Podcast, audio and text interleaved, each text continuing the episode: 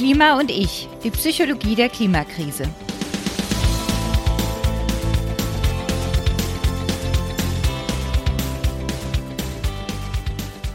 Hallo und herzlich willkommen bei Klima und ich. Wir freuen uns, dass ihr zuhört. Wir, das sind die Psychologin Prof. Dr. Sabrina Kraus und ich, die Wissenschaftsjournalistin Dr. Stefanie Uhrig. Wir unterhalten uns über die psychologischen Aspekte der Klimakrise. In der letzten Folge hatten wir besprochen, welche inneren Mechanismen und Gedankengänge unser Verhalten beeinflussen. Heute geht es auch nochmal um unsere Entscheidungen, aber diesmal mit der Frage, was unser Verhalten von außen steuert oder lenkt. Da gibt es eine ganze Menge von Dingen, die uns vielleicht gar nicht so bewusst sind. Daher bin ich besonders froh, dass ich Sabrina wieder an meiner Seite habe. Hallo Sabrina.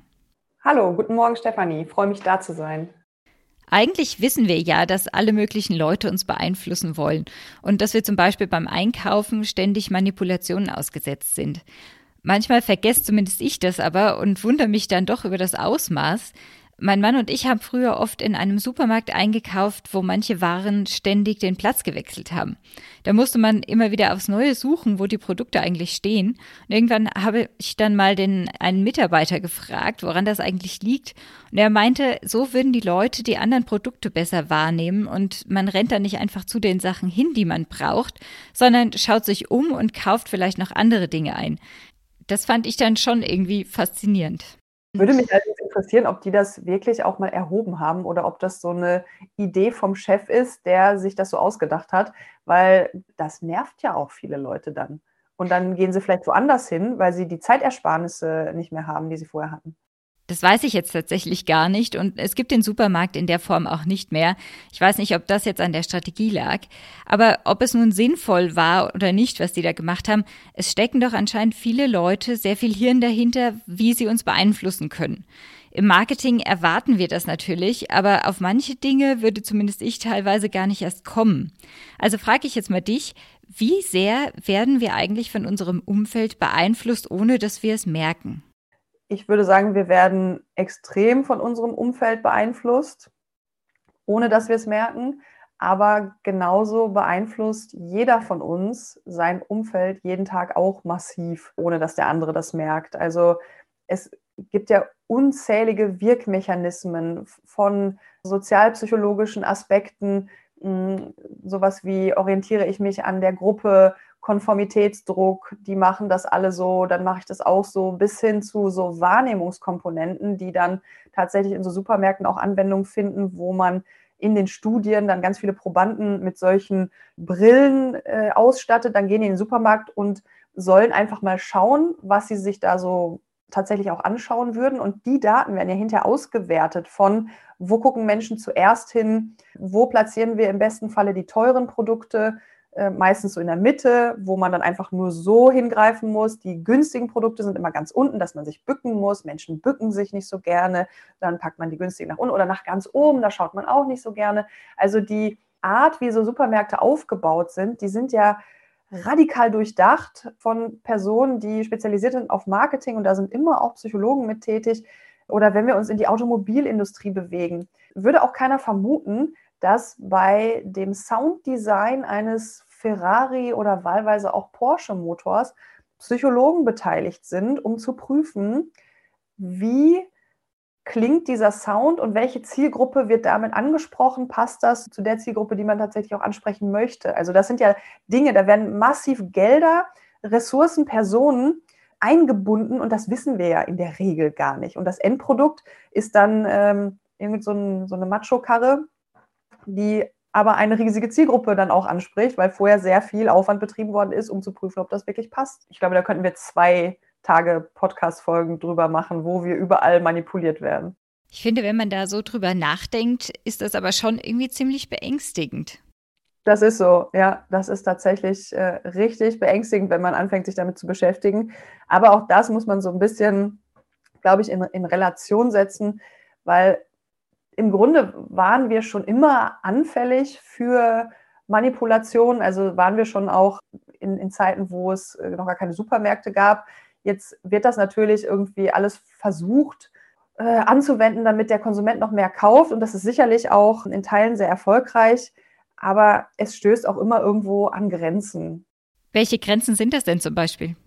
Es gibt ja trotzdem, dass man ähm, beeinflusst, gibt es ja immer auch Personen, die dann Grenzen, das Portemonnaie kann eine Grenze sein. Oder also wenn ich in, in einen neuen Supermarkt gehe und da sehe ich ganz viele tolle Verpackung und Verpackung, alleine Verpackungsdesign, Verhaltensökonomie. Man kauft manchmal Dinge, die man gar nicht braucht, aber die Verpackung sieht super aus, dann kauft man die.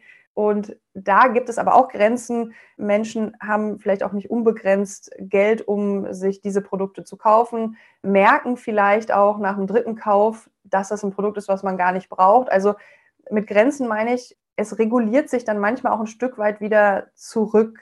Man muss sich jetzt nicht als Opfer dieser ganzen Verhaltensökonomie verstehen. Klar, das beeinflusst uns, aber viele, viele Sachen beeinflussen uns und auch wir beeinflussen andere Menschen und dieses, diese Denke, oh je, ich habe gar keinen freien Willen mehr, alles beeinflusst mich, das ist auch ein bisschen zu radikal, weil die, die Grenzen, am Ende haben wir auch einen Frontalkortex und einen Verstand, der dagegen steuern kann und nicht alle Menschen sind ja gleich in ihrer Bereitschaft, auch solche Dinge aufzunehmen. Also die allgemeine Psychologie beschäftigt sich ja immer mit dem, was alle Menschen betrifft. Also zum Beispiel alle Menschen müssen essen. Das ist für alle das Gleiche. Die differenzielle Psychologie schaut sich aber an, was essen die Menschen, wie essen sie Menschen. Und das sind zwei Zweige in der Psychologie, die sich quasi auch so ein bisschen gegenüberstehen. Und diese Verhaltensökonomie schaut ja immer auf diese Allgemeinheiten. Und damit hat man immer die Mehrheiten an Menschen, die das betrifft, und das ist sicherlich auch wirksam und das macht auch viel mit uns, will dem gar nicht die Wirksamkeit absprechen, aber es ist auch nicht so radikal zu sehen, dass wir so formbare Knetmännchen sind, die durch die Gegend laufen und all das machen, was die Verhaltensökonomie da gerade mit uns vorhat, weil das ist auch fehleranfällig und manche Dinge sprechen sich dann auch rum und das meine ich so mit Grenzen. Also ne, die Verhaltensökonomen ähm, ergeben sich da manchmal auch in so Allmachtsfantasien, juhu, so wie wir es designen, dann werden alle das so machen. Ja, so richtig stimmt es ja nicht. Wenn ich jetzt dran denke, dass wir in der letzten Folge ja besprochen hatten, es hilft gar nicht unbedingt, wenn wir unsere eigenen inneren äh, Verzerrungen oder Biases kennen, sondern wir sind denen doch in gewisser Weise ausgeliefert. Das klingt ja jetzt so, als ob beim Marketing, bei solchen Strategien, das aber nicht ganz so radikal ist. Also, dass wir, dass es uns zwar beeinflusst, aber wir eben auch was dagegen tun können. Habe ich das richtig verstanden? Also ich würde sagen, es beeinflusst uns trotzdem ein Stück weit, aber wir können entscheiden im Sinne von zum Beispiel Digital Detox oder Werbungsdetox, Instagram Detox, dass wir uns dem nicht mehr ungehemmt aussetzen. Wenn wir es uns anschauen, dann sind wir sicherlich immer auf irgendeiner Schiene und das, ich mutmaße, vieles davon geht auch zurück auf so evolutionspsychologische oder evolutionsbiologische Mechanismen, was wir schön finden, was wir attraktiv finden, äh, was wir gerne haben wollen. Ähm, wir streben nach, nach Status oder da in den Evolutionsgefilden gibt es ja noch diese Geschlechtertrennung, die heute gar nicht mehr äh, gewünscht ist, aber Männer streben nach Status, müssen das irgendwie zur Schau stellen. Frauen mögen das, andersrum wollen äh, Frauen besonders attraktiv sein. Das mögen wiederum die Männer. Also das ganze System, das auf Reproduktion ausgerichtet ist und unterschiedliche Anlockungsmechanismen entwickelt hat, findet sich ja auch heute immer noch im Marketing und in der Werbung wieder. Obwohl man ja sagen muss, es wird ja auch reglementiert. Also man darf jetzt ja auch manche Werbung nicht mehr schalten oder das Mädchen von Seite 1 in der Bildzeitung ist, glaube ich, auch seit fünf, sechs Jahren irgendwie verschwunden.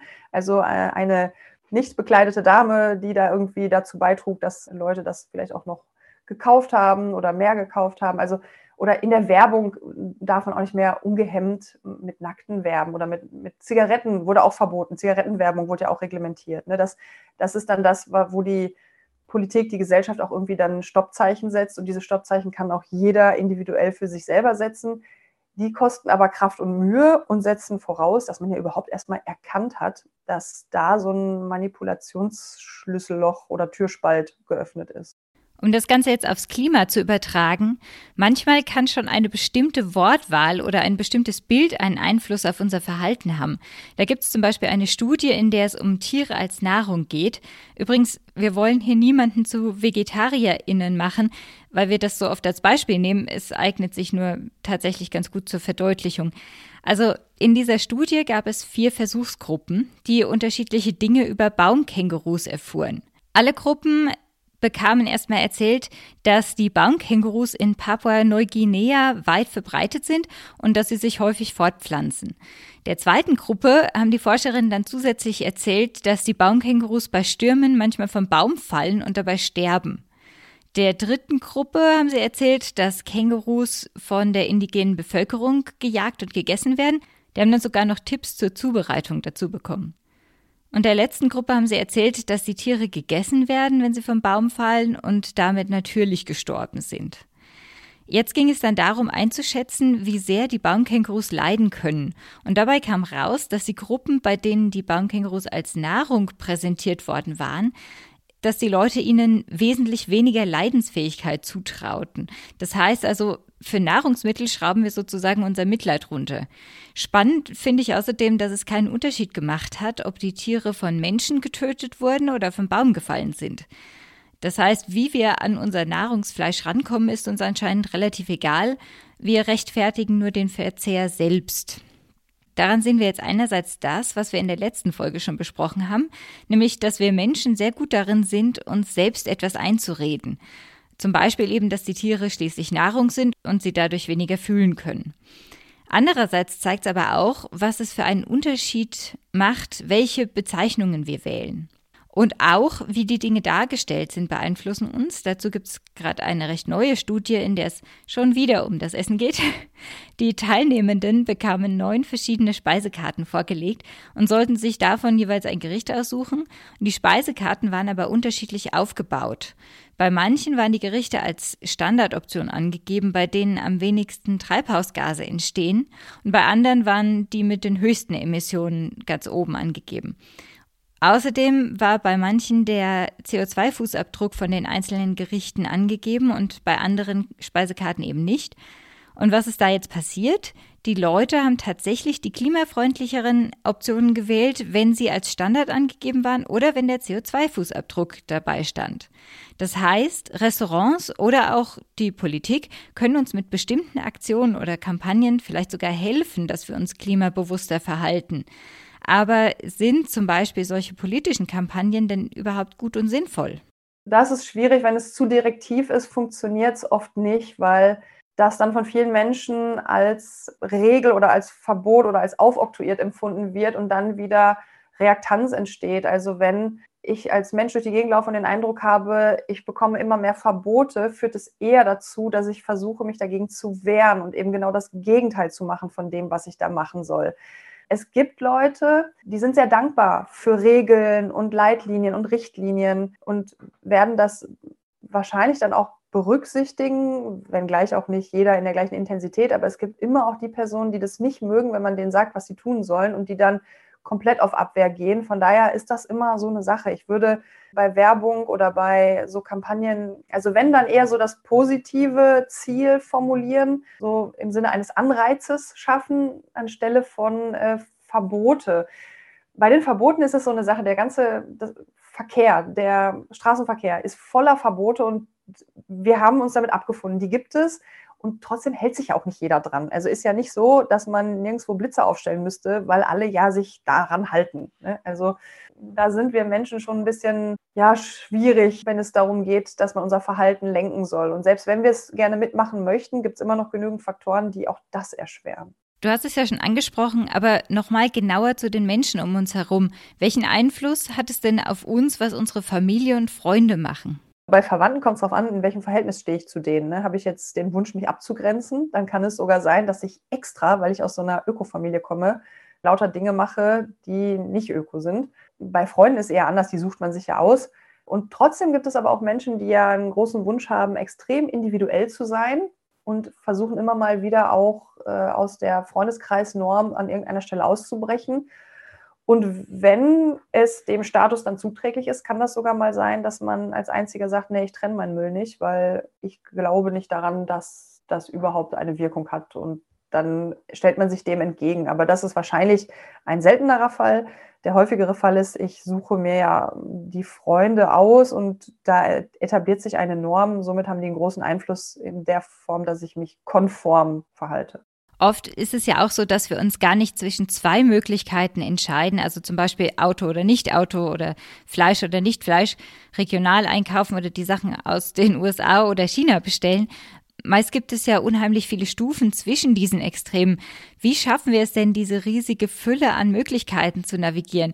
Also, dass wir mit dieser Informationsflut klarkommen, die uns da entgegenschwappt und wir rausfiltern, welcher Weg denn jetzt eigentlich der sinnvollste für uns ist das ist auch nochmal eine ganz besondere Herausforderung. Die, diese Komplexität, die du jetzt gerade genannt hast, führt bei vielen Menschen auch zu einer Resignation, dass die sagen, es gibt so viele Möglichkeiten, ich steige nicht mehr durch. Deswegen beschäftige ich mich jetzt gar nicht damit. Ich mache einfach das, was ich schon immer gemacht habe. Oder ich suche mir eine Person und mache es halt so wie die, weil die halte ich für integer und schätze die, dann mache ich es halt. Es gibt unterschiedliche Mechanismen mit dieser Komplexität und Dynamik. Kommt ja auch noch dazu, dass die Komplexität ist ja nicht heute die gleiche wie morgen, da kommt ja noch viel obendrauf und dann verändert sich noch alles. Gibt es sogar an der, an der, Uni Dortmund wurde mal ein Begriff geprägt, Dynaxität, also dieser ständige Wandel und immer ein riesiges Portfolio an Entscheidungen, die wir zu treffen haben. Und diese Dynaxität steht im Verdacht, sogar psychische Erkrankungen zu begünstigen. Und wenn wir jetzt nochmal an die Folge 1 denken, Klimaangst, dann möglicherweise sogar so eine Klimaangst zu begünstigen, weil man auch gar nicht mehr weiß, was man denn jetzt eigentlich tun soll. Und was ja auch gerade heiß diskutiert wird, die Religionen zerfallen ja. Menschen sind nicht mehr der Kirche so zugewandt aus ganz unterschiedlichen Gründen und brauchen trotzdem, die meisten von uns brauchen Richtlinien. Nicht im Sinne von knallharte Verbote, aber schon so, wir lieben es, in gut und schlecht, richtig und falsch zu teilen. Das Erste, was man im Psychologiestudium den Psychologen abtrainiert. Aber der Alltagsmensch liebt das halt. Und da bietet es sich ja auch an, so einem Ernährungstrend irgendwie beizutreten, in Anführungsstrichen. Und dann weiß man, dass man das darf und das darf man nicht, also im Sinne von Essen und Nicht-Essen. Und hier auch diskutiert hm, bei den Klimawandelleugnern oder bei den Personen, die den Klimawandel für weniger bedrohlich halten, die sagen, dass Greta Thunberg bzw. diese ganze Bewegung rund um den Klimawandel eine neue Religion werden soll. Und dass die Menschen, die ja alle keine Religion mehr haben oder haben wollten, trotzdem das Bedürfnis noch haben, irgendwo zugehörig zu sein, zu wissen, was darf ich, was darf ich nicht. Und da kann man, wir kommen ja von diesem Thema Umgang mit Komplexität, als Strategie wählen, wie gehe ich mit der Komplexität um. Ich schließe mich dieser Gruppierung an, da gibt es ein Regelsystem, dann weiß ich Bescheid. Irgendwie schon alles nachvollziehbar, aber schwarz und weiß, gut und böse ist eben leider nicht so klar getrennt. Und manchmal ist es ja auch schwer voneinander zu unterscheiden. Teilweise zeigt sich das auch in der Diskussion um Naturschutz und Klimaschutz, zum Beispiel bei den erneuerbaren Energien. Wir brauchen sie, um das Klima zu schützen und um wegzukommen von Kohle und Gas. Aber je nach Technologie und auch nach der entsprechenden Fläche, die benötigt wird, kann dadurch ja auch Natur kaputt gehen. Und auch da gibt es eben keinen klaren und eindeutigen Weg obwohl zumindest klar sein sollte, dass Umwelt- und Klimaschutz zusammenarbeiten müssen, damit wir gute Lösungen finden. Wie wir bei solchen Diskussionen den Durchblick behalten, besprechen wir sicher auch noch in einer anderen Folge. Jetzt kommen wir aber erstmal noch zu der persönlichen Frage an dich, Sabrina. Wenn du als Psychologin so durch die Gegend läufst und Werbung siehst, musst du da grinsen und denken, ja, ja, ich weiß, was ihr da macht, oder denkst du da im Alltag gar nicht so drüber nach? Das kommt drauf an. Ich denke schon oft drüber nach und manchmal denke ich auch das, was du gerade gesagt hast, aber manchmal denke ich auch, hm, was habt ihr euch denn dabei gedacht? Also äh, möglicherweise sind das dann irgendwelche Forschungsergebnisse, die mir noch nicht bekannt sind oder ich habe es dann einfach nicht durchdrungen. Ich weiß es nicht. Also ich würde sagen, ich kriege das irgendwie schon mit und kommentiere das auch innerlich manchmal, aber durchaus auch unterschiedlich. Vielleicht warst in dem Moment gar nicht du diejenige, die was falsch verstanden hat, sondern die Werbung hat keinen Sinn ergeben. In jedem Fall vielen Dank, Sabrina. Und euch auch vielen Dank fürs Zuhören. Das war's für heute. Erzählt uns doch mal, ob euch in den nächsten Wochen mehr in eurem Umfeld auffällt, was eure Entscheidung beeinflusst oder beeinflussen soll. Zum Beispiel bei @klima und ich zusammengeschrieben auf Twitter und Facebook oder per Mail an stephanie@klima-und-ich.live. Stephanie mit F und IE, live mit V.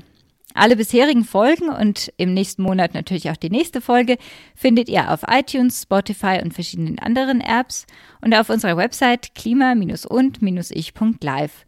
Wir freuen uns, wenn ihr dem Podcast folgt und ihn bewertet. Bis bald!